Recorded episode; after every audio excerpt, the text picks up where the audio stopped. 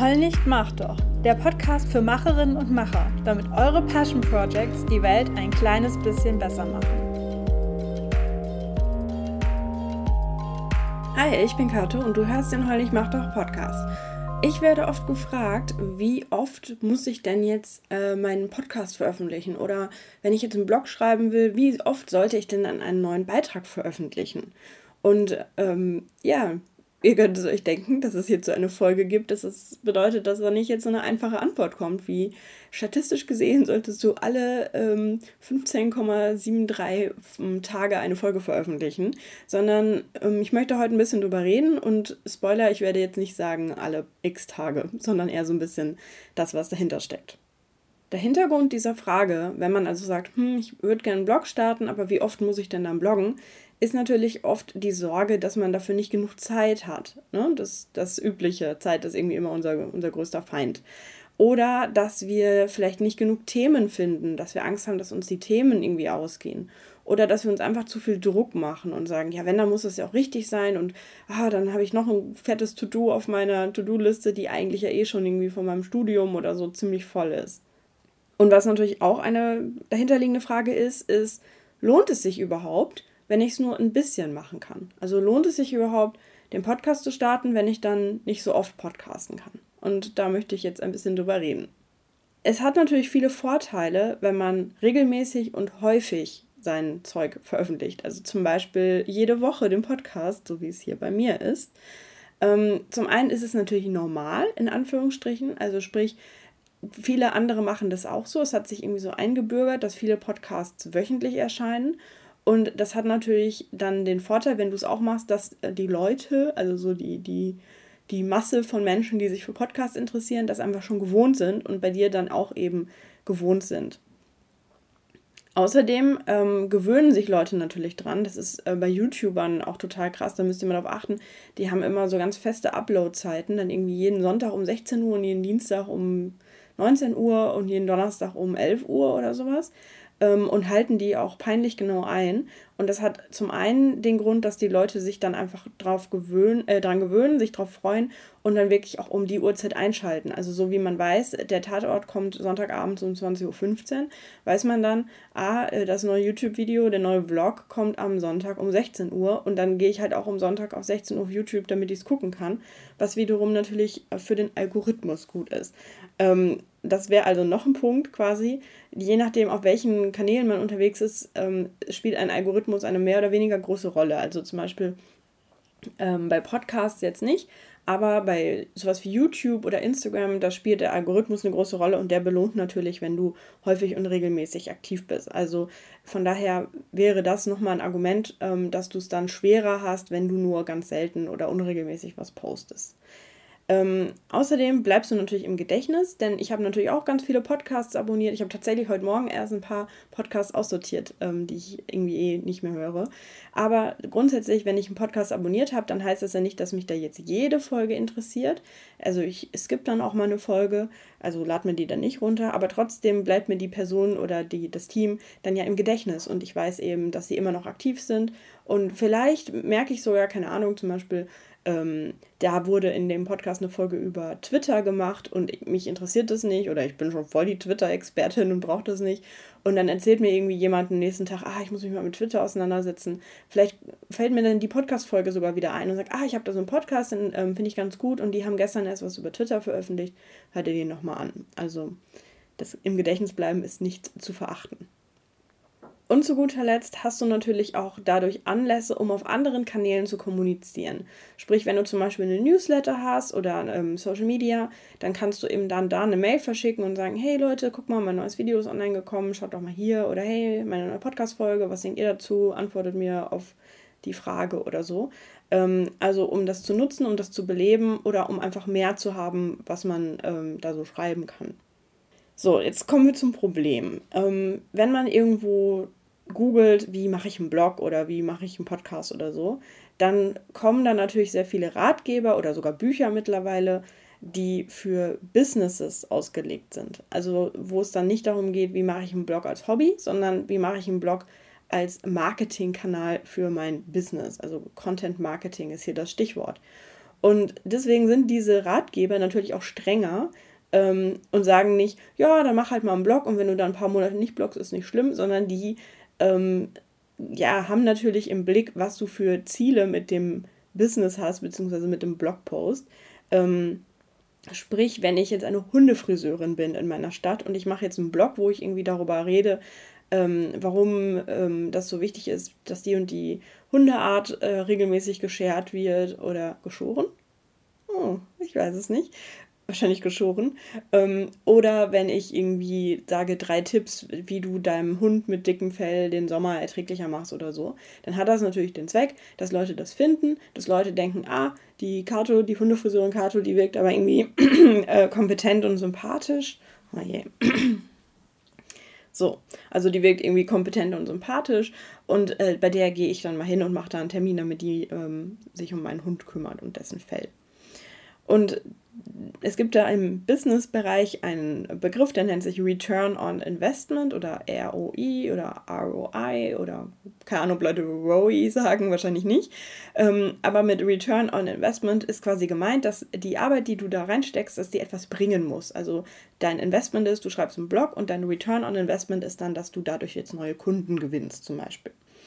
Ähm, und deswegen sind eben diese Ratgeber natürlich sehr fokussiert und gehen halt davon aus, dass du dich, wenn du dich jetzt entscheidest, dass du Content Marketing zum Beispiel machen willst, dass du dich dann jetzt auch wirklich committest und dir die Zeit dafür nimmst, die Ressourcen dafür hast oder das Geld dafür locker machst. Zum Beispiel, wenn du sagst, ähm, ich spreche meine Folgen selber, aber jemand anders soll die schneiden oder so. Und das ist natürlich bei dem Passion Project sehr anders. Sprich, da ist kein ROI im Sinne von, wir müssen da jetzt unbedingt das und das Ergebnis draus bringen, sondern wir machen das ja, weil wir Spaß dran haben oder weil wir so einen inneren Drang haben, das mal auszuprobieren, weil wir da Lust drauf haben, weil wir unsere Kreativität ausleben wollen, weil wir irgendwie Aktivismus machen wollen oder so. Ähm, und da gibt es ja jetzt nicht wie beim Content Marketing direkt messbar irgendwelche Ergebnisse oder eben, dass man da so ein, ähm, einfach so, ein, so einen Druck hat, so einen Zwang hat. Von daher, von der Seite, lasst euch bitte von diesen ganzen Ratgebern und so weiter nicht ähm, einschüchtern. Man hört lieber meine. ähm, das stand nicht in meinem Skript, aber ich lasse es aber drin was könnte man dann jetzt stattdessen machen? Und ich sehe da jetzt mehrere Möglichkeiten, also zweieinhalb, die dritte finde ich selber nicht so geil, aber egal, ich erzähle sie euch. Ähm, die erste Möglichkeit ist, dass man einfach weniger macht, also dass man sich einfach davon ähm, frei macht, von diesem Gefühl, wenn ich einen Podcast mache, muss ich jetzt auch hier jeden Monat podcasten. Sondern du kannst dann einfach von Anfang an sagen, ich podcaste nur selten. Bei mir gibt es eine Folge nur alle sechs, Mon äh, alle sechs Wochen. Alle sechs Monate wäre ein bisschen arg wenig, aber zum Beispiel alle sechs Wochen gibt es nur eine Folge statt wöchentlich wie bei vielen anderen. Oder du machst es so, dass du nur dann etwas machst, wenn die Kreativität quasi kommt. Also, dass du dir keinen festen Plan machst und sagst, ähm, immer, ähm, keine Ahnung, also jetzt wie gesagt, wir fangen dann und dann an und dann alle sechs Wochen ist ein rotes X in meinem Kalender und da muss dann ein neuer Podcast erscheinen. Sondern dass du das immer dann, wenn ich Lust habe, wenn ich eine Idee habe, wenn mir ein Anlass gekommen ist, wenn so eine Funke übergesprungen ist, immer dann setze ich mich hin, mache den Podcast, schneide den und veröffentliche ihn dann. Und das geht natürlich auch. ähm, das kommt auch voll darauf an, wer, was du so für ein Typ bist. Also ich zum Beispiel komme mit solchen Plänen total gut klar, aber es gibt halt Leute, die finden so Pläne ganz schlimm. Es gibt ja, ähm, ich kenne mich damit nicht so gut aus, aber es gibt von ähm, Gretchen Rubin, gibt es so ein Buch ähm, oder so eine Theorie mit den Four Tendencies und da geht es quasi darum, wie man so Gewohnheiten einhält und da gibt es quasi, also die Parameter sind quasi, wie ich mich gegenüber ähm, solchen Sachen von außen verhalte. Also wenn zum Beispiel mein Professor mir eine Deadline gibt und sagt, bis dahin musst du die Hausarbeit abgeben und ähm, Deadlines oder ja so Verpflichtungen, die ich mir selber auflege. Also dass ich sage, ich möchte bis äh, nächste Woche Freitag mit meiner Hausarbeit fertig sein. Ähm, und da gibt es dann quasi die, diese Four Tendencies, ob du quasi auf die von außen gut reagierst und die von innen re gut reagierst und im schlimmsten Fall reagierst, reagierst, du auf beides nicht und dann musst du dich halt selber voll austricksen.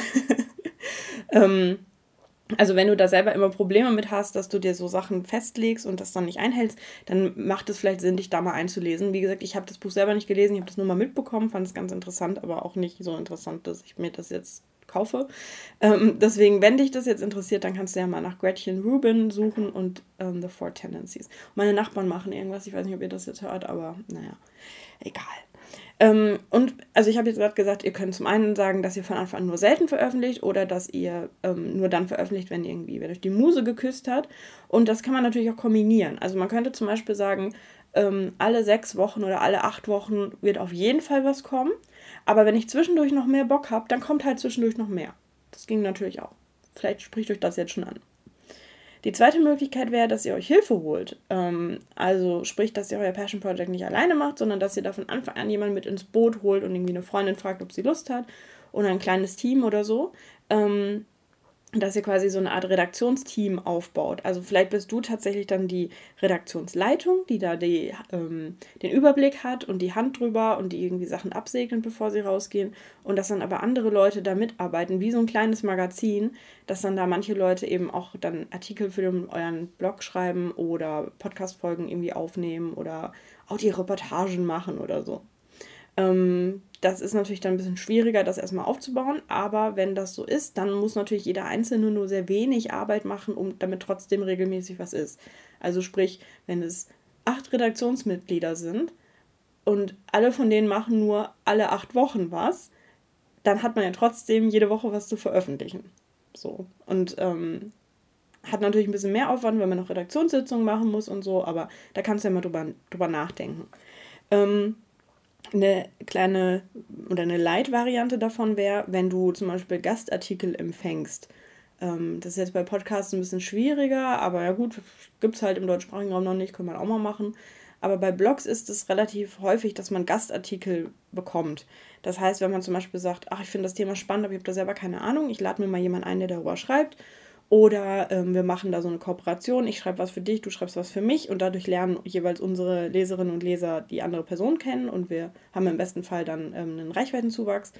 Oder dass man irgendwie sagt, ähm, so ein bisschen wie so ein Leserbrief bei der Zeitung, dass man irgendwie sagt, ich habe einen Kontrover zu einem kontroversen Artikel was, äh, Thema was geschrieben und jemand hat da jetzt voll den langen Kommentar geschrieben und dass man der Person sagt, hey, das, deine Argumentation ist voll spannend, magst du das nicht einfach als Artikel schreiben und hier veröffentlichen?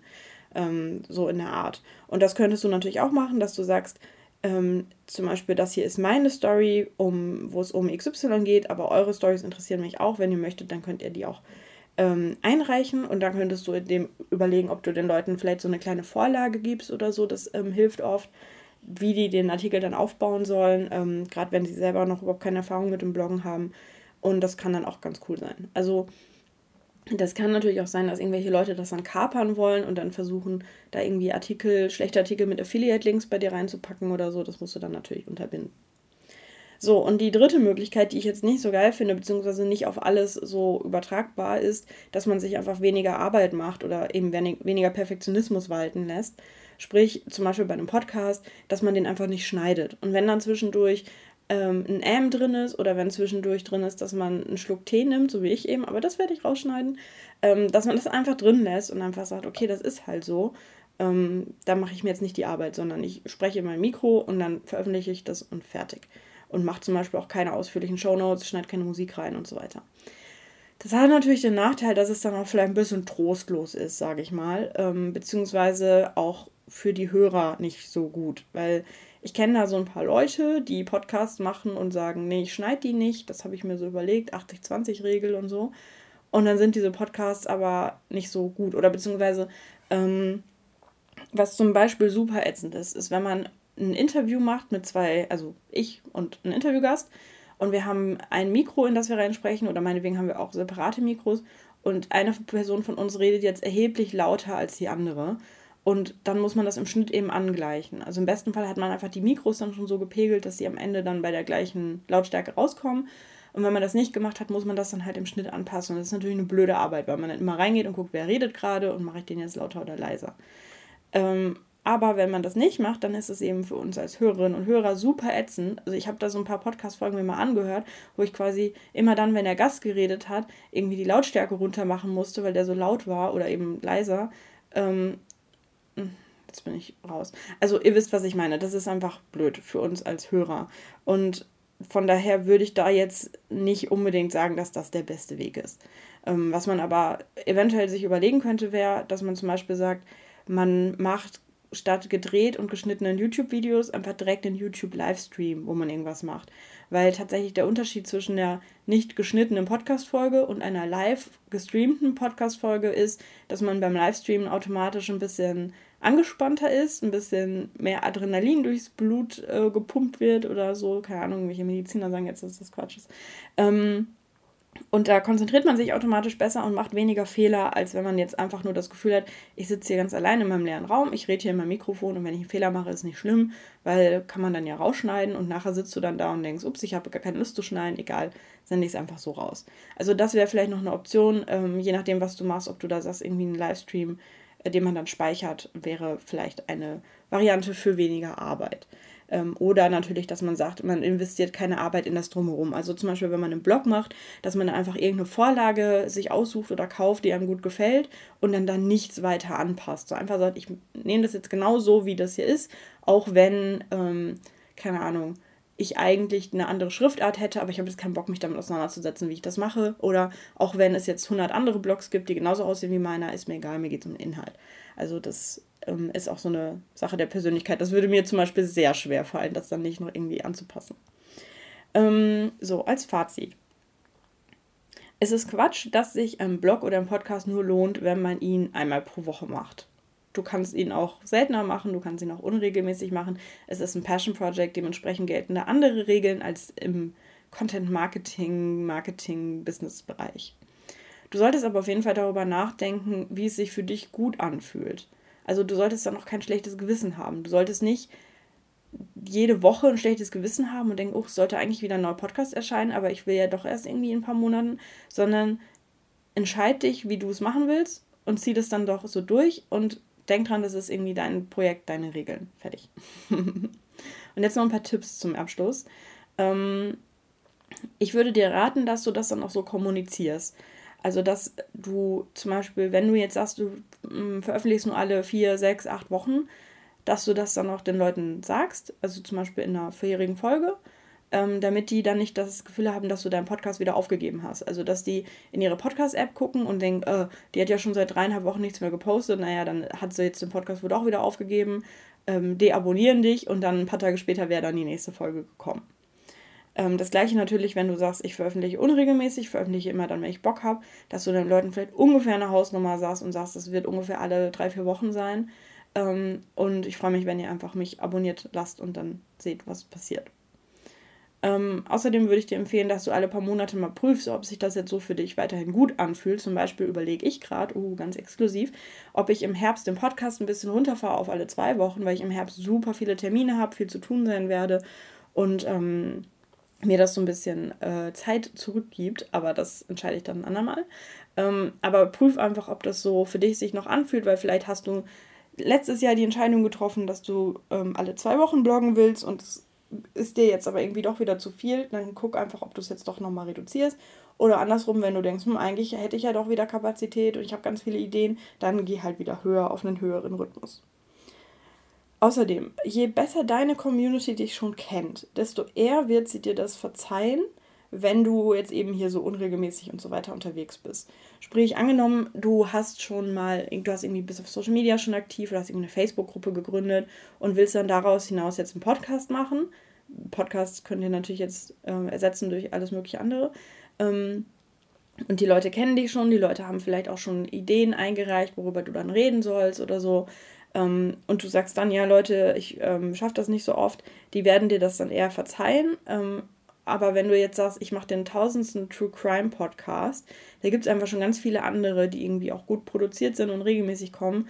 Naja, warum sollten die Leute dann jetzt gerade von dir der Superfan werden, ähm, wenn du halt dann nicht so oft da bist? Einfach. Das, da sind die Leute einfach dann ja, ich meine, guck mal, wie viele Podcasts und so weiter es gibt. Es ist nicht so, dass ich, dass es irgendwie keine anderen gäbe und ich bin dann über jeden Fitzel glücklich, sondern wenn es dann einfach schon viele andere Alternativen gibt, die was ähnliches machen, dann kann das eben schon sein, ähm, dass es dir dann sehr schwer, schwer fallen wird, regelmäßige Hörer ähm, anzusammeln. Und es gibt vielleicht noch eine weitere Möglichkeit, wenn du sagst, hm, jetzt im Moment ist es irgendwie echt schwierig, ich schaffe das nicht so oft, dass du einfach nicht jetzt anfängst mit deinem Podcast, sondern dass du jetzt erstmal im stillen Kämmerlein vorbereitest oder vielleicht sogar schon vorproduzierst. Also Beiträge aufnimmst, Beiträge schreibst, was auch immer. Und dass du dann erst demnächst startest, in ein paar Wochen oder ein paar Monaten, wenn du mehr Zeit hast. Also zum Beispiel, ähm, jetzt gerade sind ja Semesterferien und du arbeitest Vollzeit in einer Fabrik, um da Geld zu sammeln. Und wenn das Semester startet, ist es bei dir dann tatsächlich wieder ein bisschen luftiger, weil du dann ähm, nicht mehr arbeitest, sondern nur noch, nur noch in Anführungsstrichen zur Uni gehen musst. Und dann könntest du ja vielleicht sagen, ja, ich fange dann nicht jetzt an, sondern ich fange dann erst irgendwie äh, Anfang November an, weil dann mein Semester wieder angefangen hat und ähm, ich dann irgendwie mich wieder eingegroovt habe in meinen normalen Alltag und das dann besser unterbringen kann. Das ist natürlich immer eine Möglichkeit und ähm, mit Heulen ich mach doch meine ich nicht, dass du jetzt sofort in diesem Moment anfangen sollst, sondern zu einem Zeitpunkt, der für dich gut ist. Und das war jetzt soweit mein Input zu dem Thema, wie oft soll ich bloggen oder podcasten. Ich habe es ein bisschen länger beantwortet. Ich hoffe, es hat euch irgendwie ähm, vielleicht ein gutes Gefühl gegeben, dass ihr euch nicht stressen müsst. Das würde mich freuen. Und ähm, wenn ihr mir dazu schreiben wollt, dann geht doch einfach auf Instagram, ich mach doch. Da findet ihr mich oder ihr schreibt mir eine E-Mail. Und wir hören uns bei der nächsten Folge wieder. Ciao.